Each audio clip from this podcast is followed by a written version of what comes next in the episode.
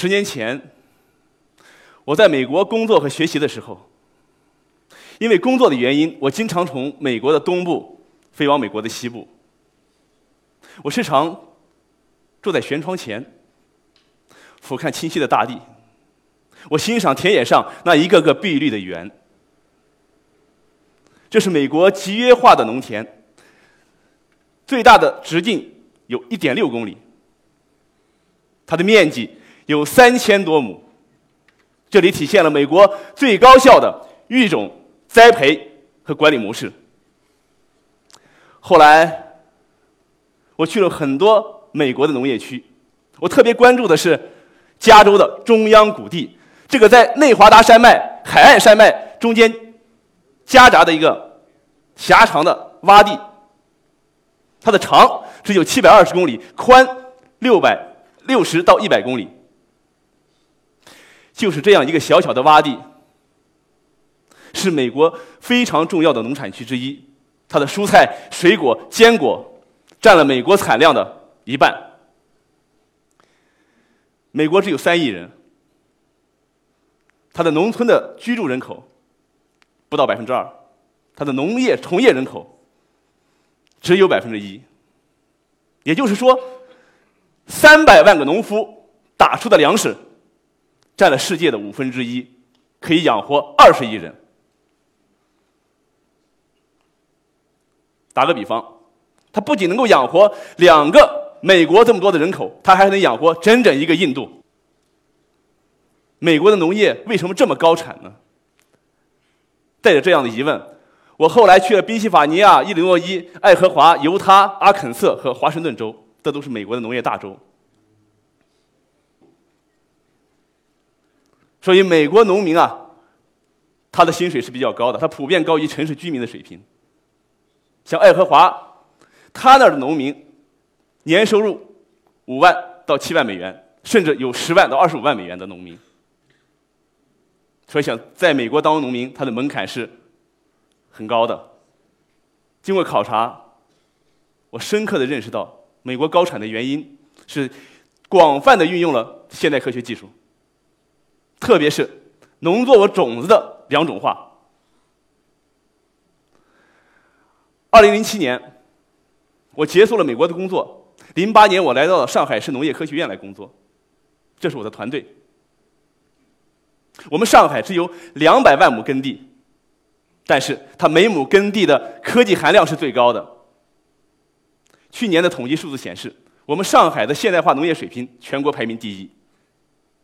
我主要从事的是农作物种质与环境安全监督检验测试，以及作物营养强化的工作。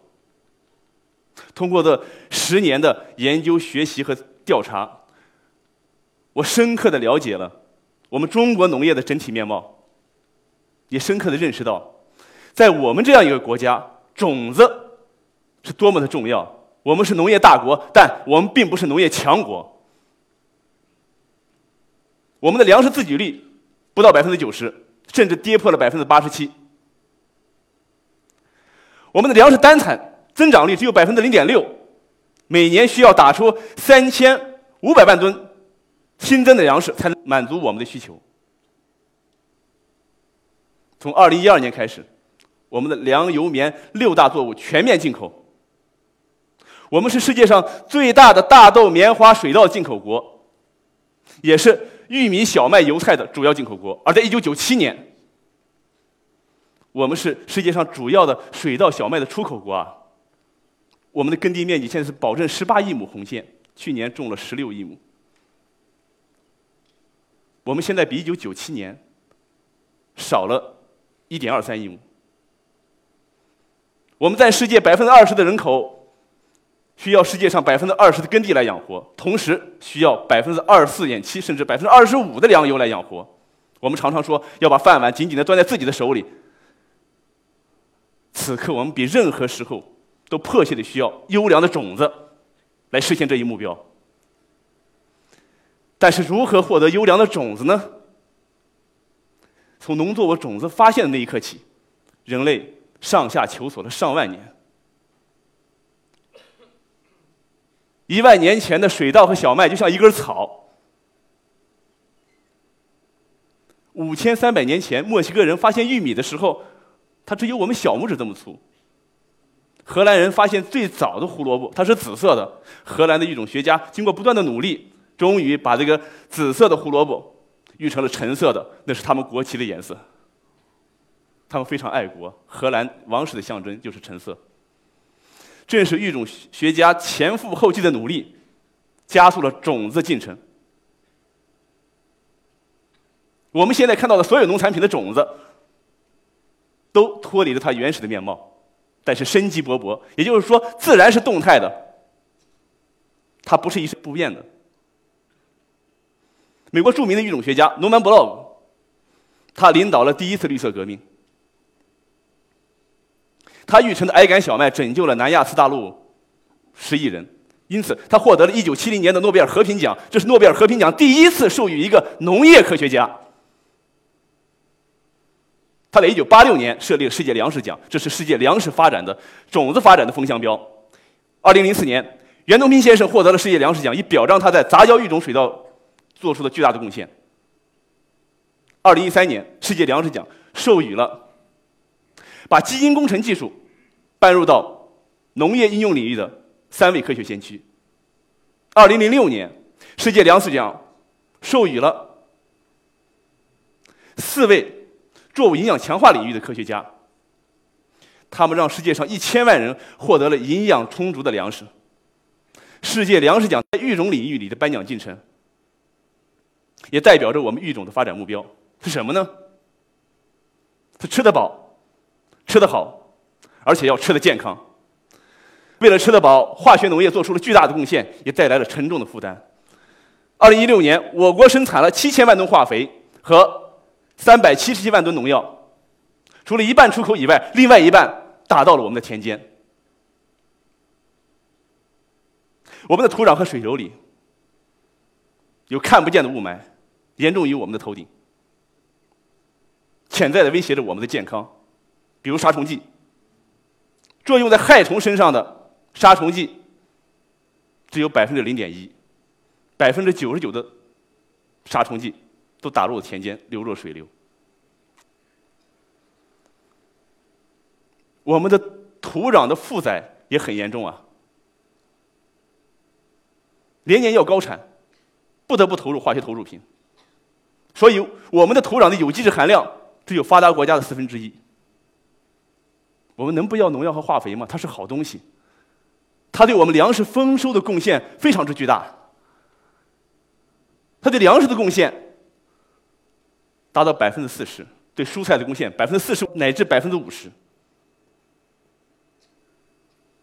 但是世界上现在兴起绿色农业生产模式，在化肥领域，有机肥替代化肥这个行动全面铺开。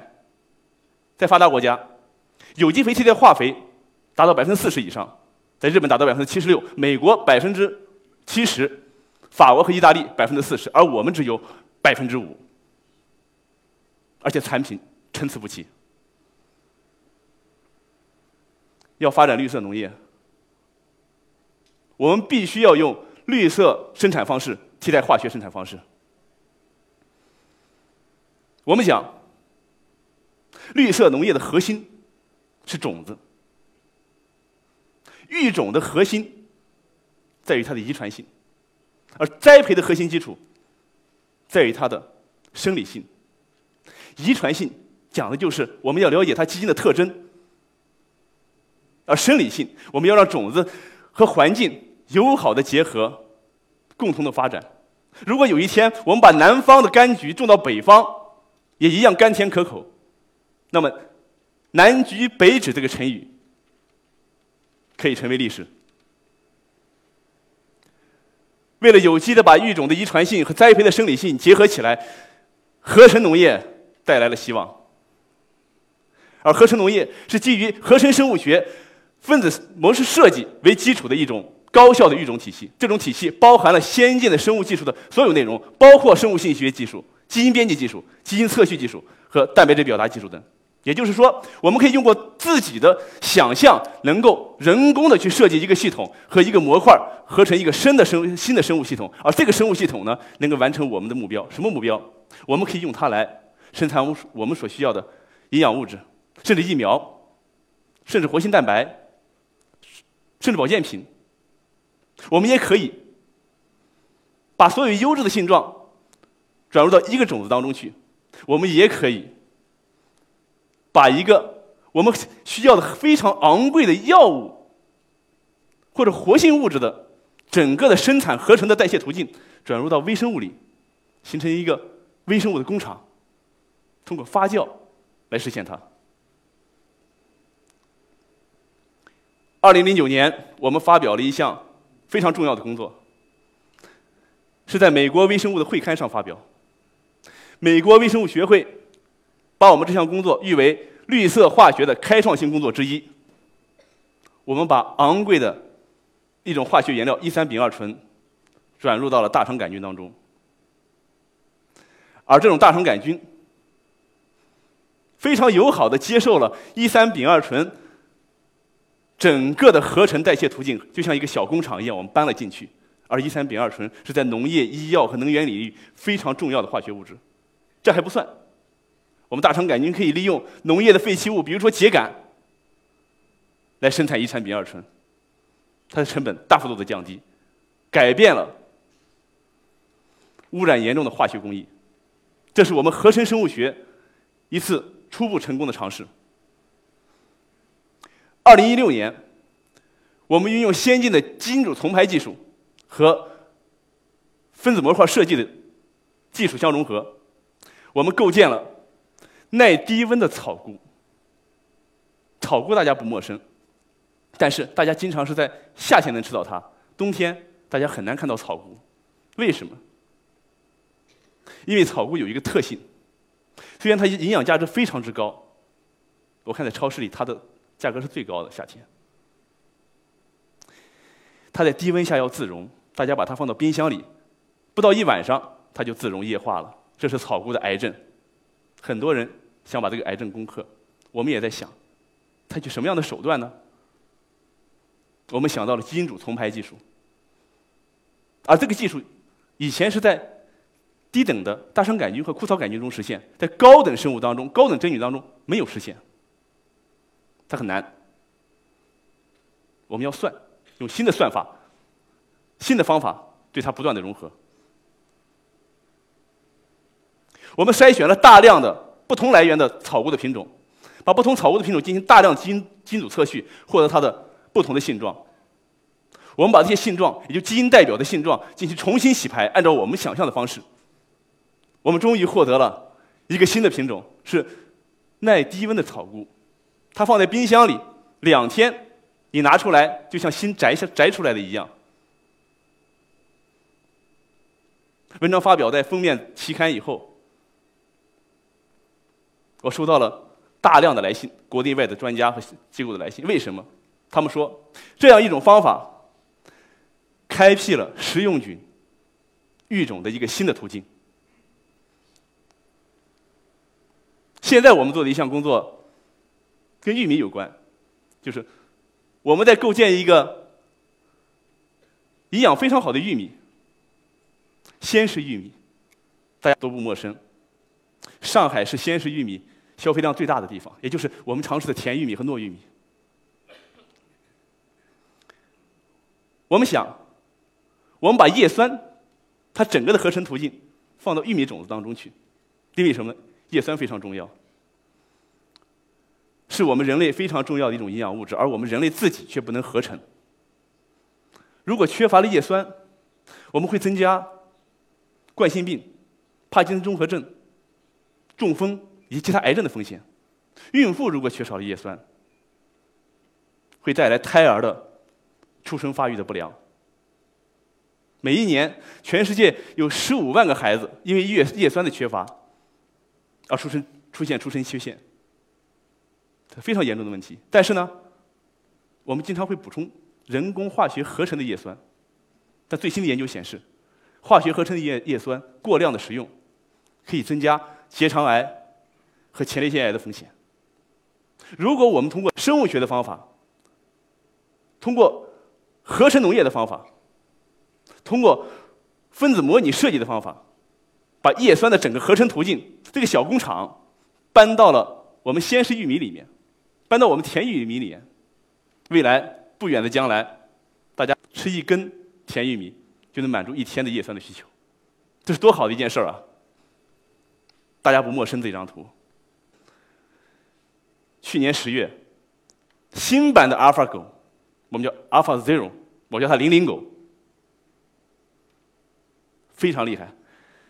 他没有任何维持围棋知识的帮助下，自我深度学习了八个小时，以一百比零的比分，战胜了击败柯洁的那个 AlphaGo，战胜了他的前辈。这意味着什么呢？这意味着他用八个小时完成了人类对最复杂棋类游戏围棋的理解和探索，甚至远高于人类。科学进步的步伐。远远超出我们的想象，就像我们一百年前不能想象现在的生活方式一样，我们依然不能想象一百年以后我们是怎样的生活或生产模式。当人工智能与农业结合，会带来怎样的面貌？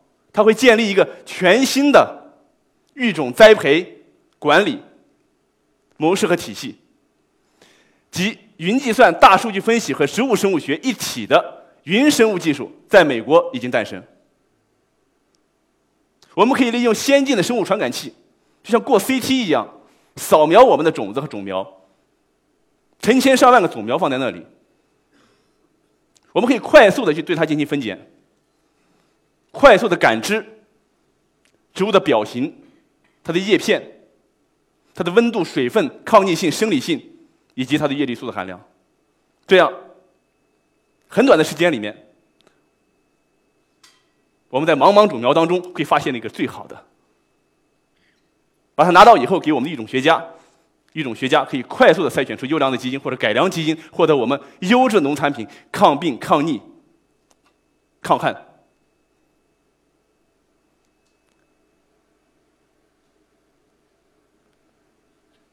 云生物学不仅能够进行两种的优良筛选，而且它还能监测气候。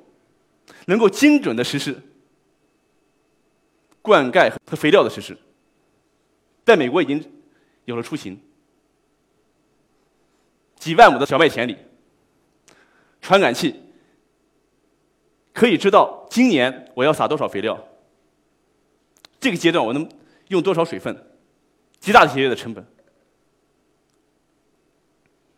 还有一项有趣的工作，就是和微生物相关。我们可以筛选自然界当中成千上万个微生物。以前我们没有这样的技术，我们只是在平板上画了以后啊，对它一些的初步的传统表型进行了解。但是我们有大数据，我们有基因测序，我们测序以后获得很多很多的信息，怎么办？机器学习、深度学习，它会为我们归类，为我们分解，拿出最优的东西。他在寻找微生物，寻找什么微生物？寻找友好的微生物。微生物之间和我们人类社会一样，有的在谈恋爱，有的在交朋友，啊，有的在玩微信，啊，但是有的远在千里，我们不认识。但是我们把这些微生物聚集在一起，让他们团结协作做一件事情，做什么事情呢？帮助我们的种子。于是我们可以找到非常非常多的微生物的菌群，把它定植在种子当中。一个健康的种子，它一定含有健康的微生物菌群，就像我们人类一样。一个健康的人，它一定包含有健康的肠道微生物。这个健康的种子菌群可以帮助种子生根发芽、抗病抗逆、获取营养物质、茁壮成长，而且自己也可以利用植物光合作用代谢的百分之五十的产物自我繁殖，这样就形成了一个种子、植物和土壤之间的有机的循环。这也是一个非常和谐的社会。大家看，这是一粒玉米种子。这里边蓝色的是什么呢？就是科学家对这些微生物进行了染色，让我们直观的看到它和种子友好的相处，能够帮助种子畜生抗逆。特别是有些微生物，它本身能分泌抗菌的物质，它能够杀死在土壤里的病菌。同时，我们如果把它喷到叶面上，它可以减少农药的使用。它可以杀死病虫害。我们目前的一项工作也是和此相关。我们在富集什么呢？我们在富集能够进行生物固氮的这样的一个微生物菌群。让它们友好的相处，能够把土壤当中的氮元素非常快的、非常有效的，还有一些养分供给我们的植物，大大的减少化肥的使用。同时，它也能分泌杀菌、杀菌物质。我们喷到叶面上，也能够减少农药的使用。这是我们的目标。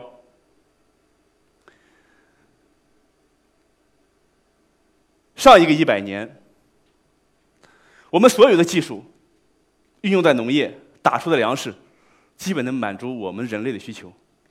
但是接下来的一百年，不容乐观，特别到二零三零年，我们这些技术出现瓶颈。但是我们的人口在增加，我们粮食问题要解决，不光是我们，是全球是这样一个问题。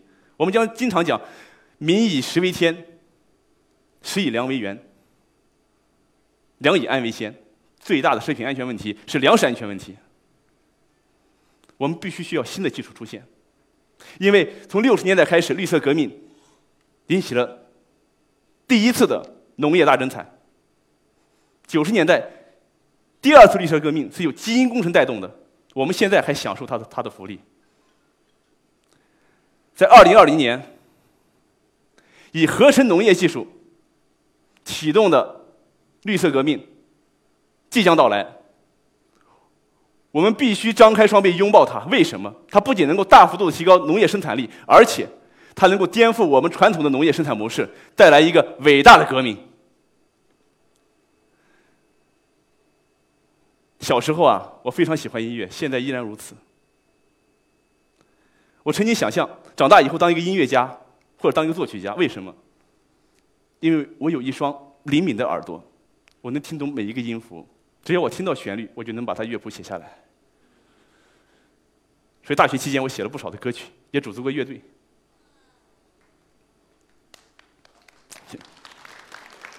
当我阅读基因序列的时候，我常常在想，如果我能把它翻译出来，该多好呀！翻译成乐谱。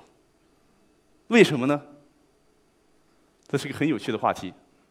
蛋白质，任何蛋白质都是由二十种氨基酸组成的。是由 DNA 编码的。